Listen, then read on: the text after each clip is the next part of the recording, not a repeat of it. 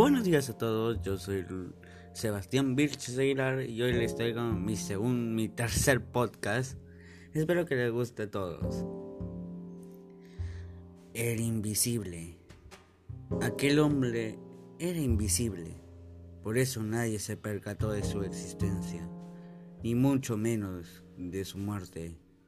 Por eso nadie fue a su sepelio ni a su entierro.